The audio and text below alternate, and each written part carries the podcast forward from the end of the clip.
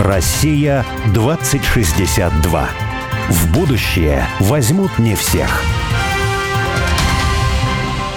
Меня зовут Борис Акимов. А я Олег Степанов. Мы авторы проекта «Россия-2062», штаба вольной мысли, цель которого создать модель позитивного и привлекательного русского будущего. Ну а 2062 это символическая дата, и считается, что в 862 году Рюрика позвали княжить на русскую землю. А в далеком, но не слишком, 2062 году мы отметим 1200 лет образования русского государства. Мы представили себе, какой могла бы быть будущая Россия в 2062 году. Но не просто представили, а призвали на помощь экспертов и визионеров. И не столько мыслителей, сколько делателей – и мы уверены, что будущее видят не футурологи, рассуждающие о роботах и беспилотниках, а те, кто уже здесь и сейчас создают страну будущего. «Россия-2062» — это позитивное русское будущее, которое наши герои прямо сейчас строят для своих близких и друзей, для всех жителей страны, для всех нас. Каждый раз мы зовем в студию «Радио Спутник» героя, который, не дожидаясь 2062 года, действует уже здесь и сейчас и делает то, что кажется нелогичным и даже сумасшедшим, Потому что часто будущее не очевидно и являет нам много невероятного. Вот э, раньше в России было два таких вот главных вопроса, да? Кто виноват, что делать? А сейчас, кажется, уже появился третий. Кто виноват, что делать и как учить детей. Почему мои дети дебилы? Да, примерно так. Как учить детей? Вот мне кажется, что сейчас, наверное, мало в стране найдется людей, которые скажут, что вот знаете, вот я очень доволен тем, как сейчас учат моих детей или вообще детей про хорошие школы, хорошие преподаватели, Э, хорошие методологии обучения, хорошие учебники. Все хорошо. Да, вот у нас с Борей, ну, не то, что у нас на двоих восемь детей, у каждого по четверо, да, вот. И я каждый раз, когда смотрю на своих детей, то я думаю, ну не, я в их возрасте был гораздо лучше, я гораздо больше знал. Почему? Ну, потому что меня нормально учили. Возможно, я абсолютно не прав. Но мне кажется, что действительно, если не шутить, то с начала 90-х годов система образования она очень сильно изменялась, но за счет этих изменений она, конечно, ни к чему не пришла, она во многом разрушила то, что было. Возможно, то, что было, восстанавливать не нужно. Возможно, нужно идти к чему-то другому. И опять же, когда мы говорим, что было, кто-то говорит про советскую школу, кто-то говорит про школу Российской империи. Во всем этом очень сложно нам с Борисом, не специалистом, а несчастным отцам разобраться.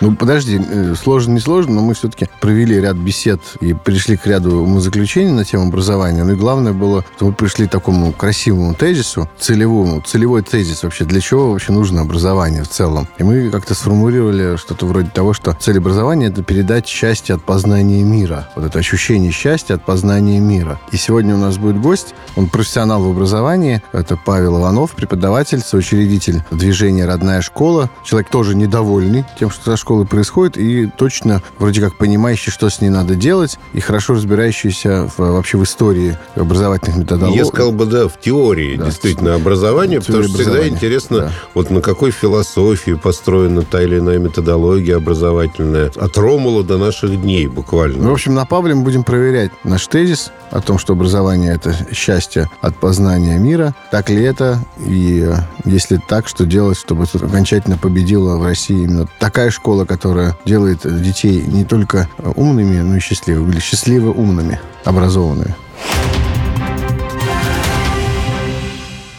Павел, добрый день. Добрый день, Павел. Добрый день. Павел, ты молодой человек, ну, по крайней мере, по сравнению вот с нами, с Борисом, да? И Наверняка ты помнишь еще, какую ты сам заканчивал школу. А мы забыли с тобой, да? А мы типа забыли.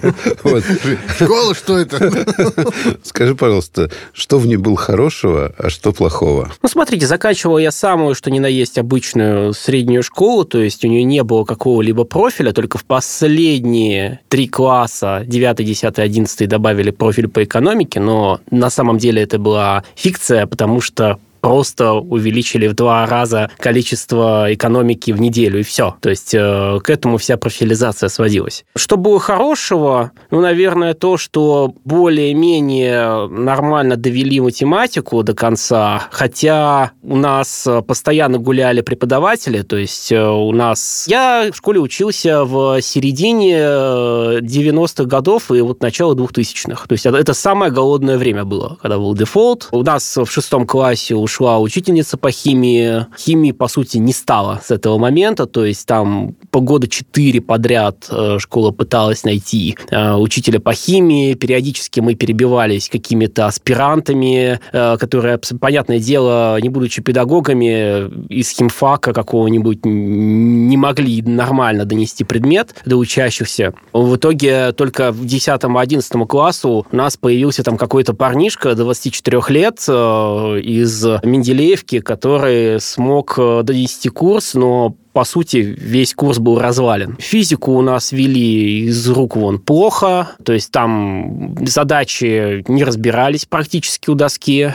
то есть начитывалась теория голая. Э, русские литература были, в принципе, неплохими по подаче, предметами. Ну, то есть такая средняя школа со среднестатистическими проблемами, которые можно увидеть в любой дворовой школе, на самом деле, при недостатке учителей на страну. Э, мы все, ну, в большинстве своем, наверное, к школе, которая классическая гимназия, которая была в Российской империи, как бы относимся с большим уважением нынче, да? Угу. И говорим, что советская школа во многом была построена на принципах тоже вот классической гимназии. Не знаю, так ли это. Слышал, что и классическая гимназия русская была построена на принципах там немецкого классического образования. Все это уводит нас угу. к теории Яна Каменского. Вот расскажи вот эти фундаментальные основы педагогики. С чего начиналась эта история? Фундамент европейского образования такого классического. Ну, там целая плеяда людей типа Каменского, Пестолоцы и вплоть до прагматизма и прогрессивизма, да, и в современном виде это скорее вот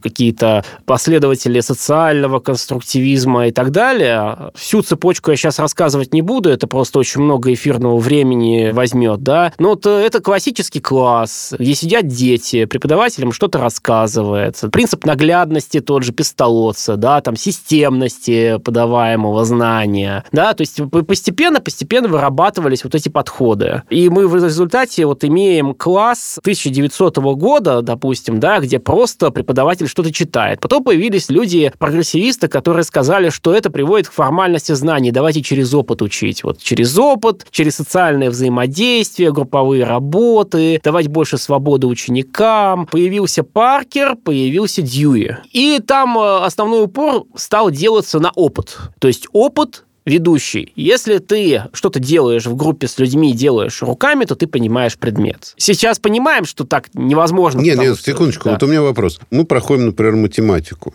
Да. Вот каким образом в математике может быть опыт? Это решение задач имеется в виду? Или, ну, или возьмите, еще? Ну, ну, возьмите, например, шкатулку пистолотца, где есть маленькие такие кубики, да, там они разного размера, и ваша задача заполнить там уровень, допустим, этой шкатулки, да, и с помощью этой шкатулки учат через десяток считать, например, в начальных классах, там, и так далее. То есть это прям вот у пчелка в методических рекомендациях прописано. Э, там есть иллюстрация этой шкатулки, да, э, на палочках там учат, считать там и так далее. То есть это вот следствие как раз-таки... Э, Но это наглядность. Да, это наглядность, да. То есть если мы говорим допустим, об истории, то это какие-то реконструкции, допустим, да, исторических событий там и так далее. То есть это, это вот именно вот какие, какие решение каких-то проблем. Дальше вот сложилось на основе трудов там Пестолоцы, соответственно, Яна Каменского, да, вот эта система образования, которую мы считаем классической, она складывалась в XIX веке. Но потом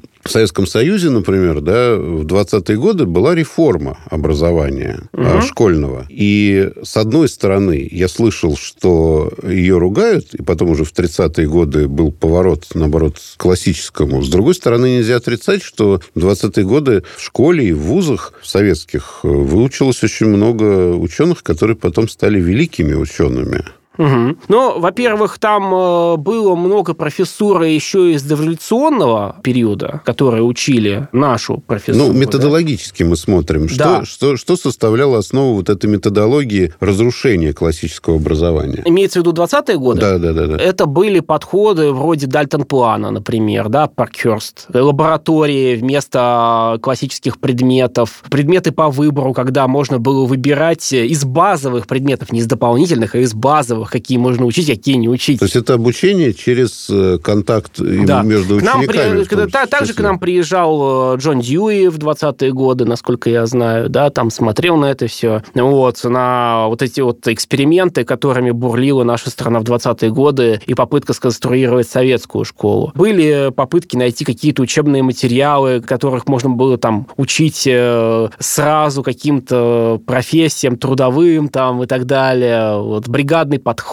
там вот это вот все. Не работало это ничего. На самом деле я помню, что вот э, ну, в советской школе, ну, я, естественно, не в 20-е годы учился. Но... А жаль. Да.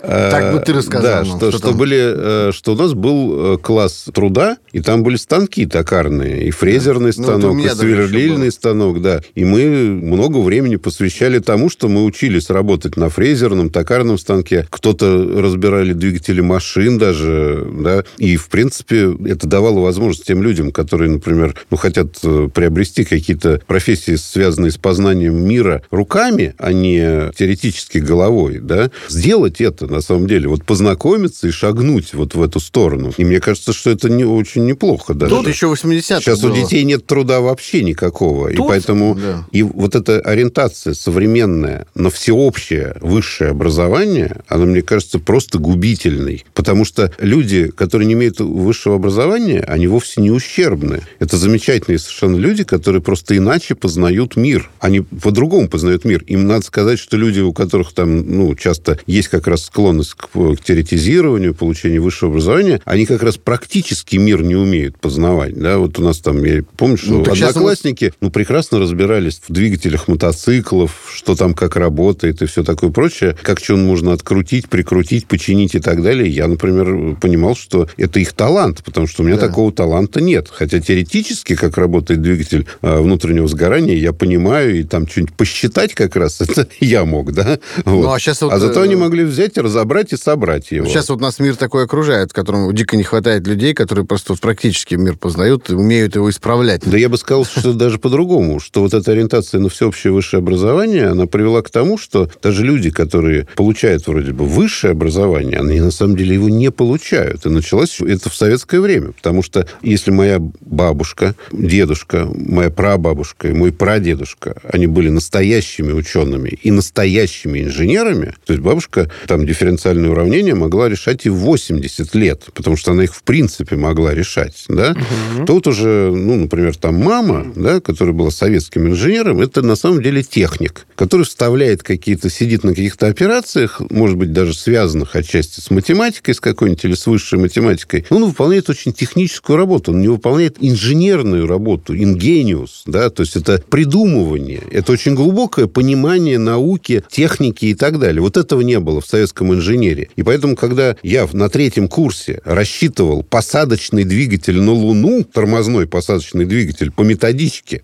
вот, то я ничего не понимал в посадочных двигателях, в той математике, которая сопровождала этот э, курсовик. Потому что была методичка, и там обезьяну можно было научить вставлять числа, формулы. Ну, интегралы надо было там брать, и все. В вот. интернете посмотришь. Это, это как раз поворот высшего образования к тому, что вот давайте вот мы сделаем всеобщее высшее образование, и вы все будете вот работать чистыми типа руками. А на самом деле просто занимается большинство людей ерундой всю жизнь. Во-первых, когда мы говорим про применение каких-то знаний на практике, да, то важно различать, что применение знаний на практике не равно выведение знаний всех знаний через практику посредством под, э, опыта и под призмой опыта. Это две абсолютно разные вещи. Никто не выступает здесь против уроков труда и против лабораторных работ. Это очень важно понимать. Но когда вы все предметное знание пытаетесь завернуть в прагматический подход, то, во-первых, содержание этого предмета растет, а качество подачи этого предмета падает, потому что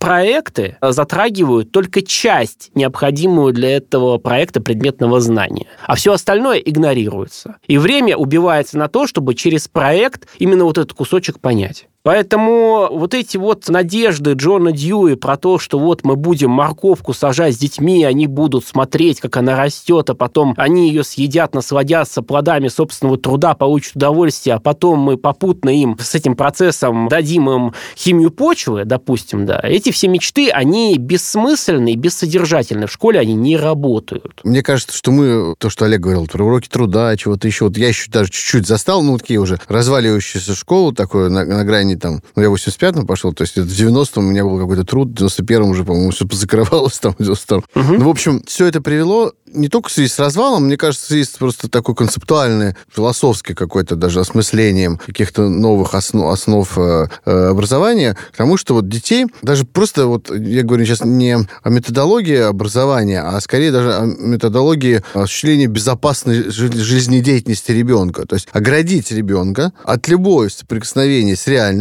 например, со станком, или там с коровой, или с каким-либо производством, или с каким-нибудь опытом, или с разрезанием лягушки, или с э, тем, что из одной колбы валить что-то другое, получить какой-нибудь взрыв там. Я, я, Отградить от всего я, этого. Я просто скобочку одной... ставлю. Я помню, как вот на этих токарных станках все висели везде плакаты, как у тебя ключ из шпинделя э, вылетает в лоб. Да. Но тогда единственное было требование, да, ты, в общем, получаешь опыт некоторый, который ты в жизни потом тебе на самом деле пригодится. Даже, ну, может, и не пригодится, можно шпинделем, точнее, ключом так в лоб получить, что больше ничего не пригодится. Но угу. в принципе, это не, не значит, что вот не нужно это делать. Так да? Вот, и мы, Нас мы... просили только шпиндель включать на себя, а не, не, не от себя, чтобы он не в соседа угодил, а тебе в лоб, чтобы ты нес последствия. Ну, в общем, вот эта такая идея обезопасить ребенка от любого соприкосновения с какой-то живой, живым бытием, что ли, потому что это просто, мало ли, это опасно. Вот он режет лягушку, а вдруг он себя порежет. Он лезет в лягушку. Вообще это не гуманное отношение к животному, мало ли, как-то может воспринято у него, он потом расстроится, будет плакать. Он э,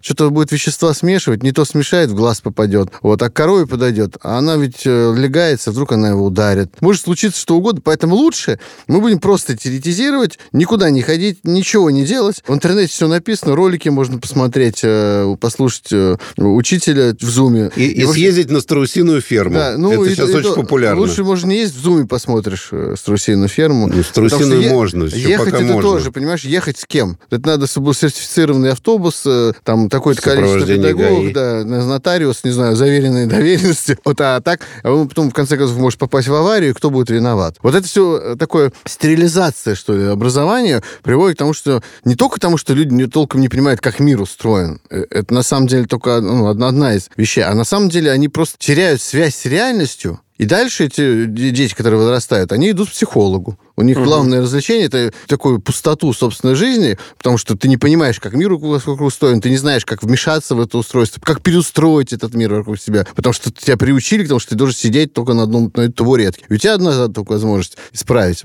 пойти лучше по зуму еще, к психологу. Вы мне подтвердите мою догадку или проверите, сказать, что я не прав? Вот, и если, если я все-таки частично хотя бы прав, может быть, как-то можно вернуть... Погладить это... его по голове, а да, по, по голове, и, может быть, все-таки, может быть, в будущем, в этом, в 2062 году мы можем все-таки поклонение всеобщей безопасности как-то от, от него отойти и дать детям возможность более активно мир познавать. Ну, для того, чтобы дети познавали активно мир, на это нужны ресурсы.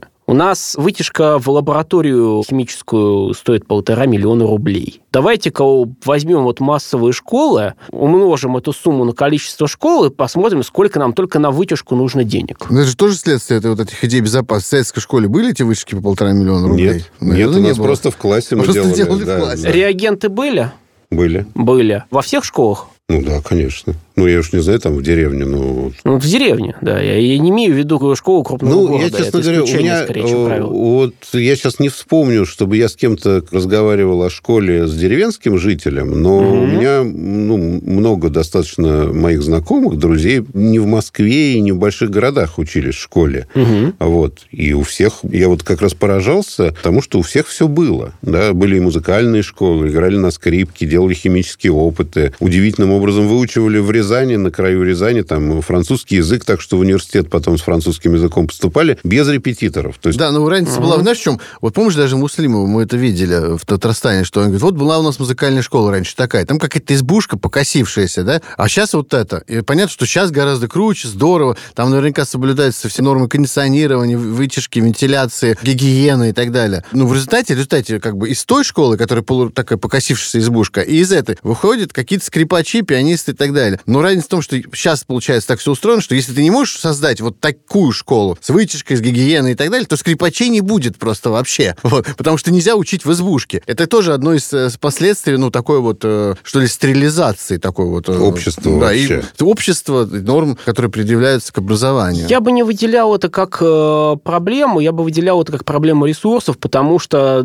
и в Штатах, например, да, может быть школа, которая находится в двух милях буквально друг от друга, только одна это частная школа за 40 тысяч долларов в год, а другая школа это публичная, где библиотеку конвертнули в кафетерию, да, и где даже и пи-классов дополнительных каких-то по статистике, допустим, или еще почему-то нет, чтобы дети могли в дополнительное время во второй половину дня чем-то себя занять осмысленным. То есть э, вот этот тренд на безопасность, я бы сказал, что это часть гуманной педагогики, опять же, да, вот не навреди. Но по факту это приносит вред.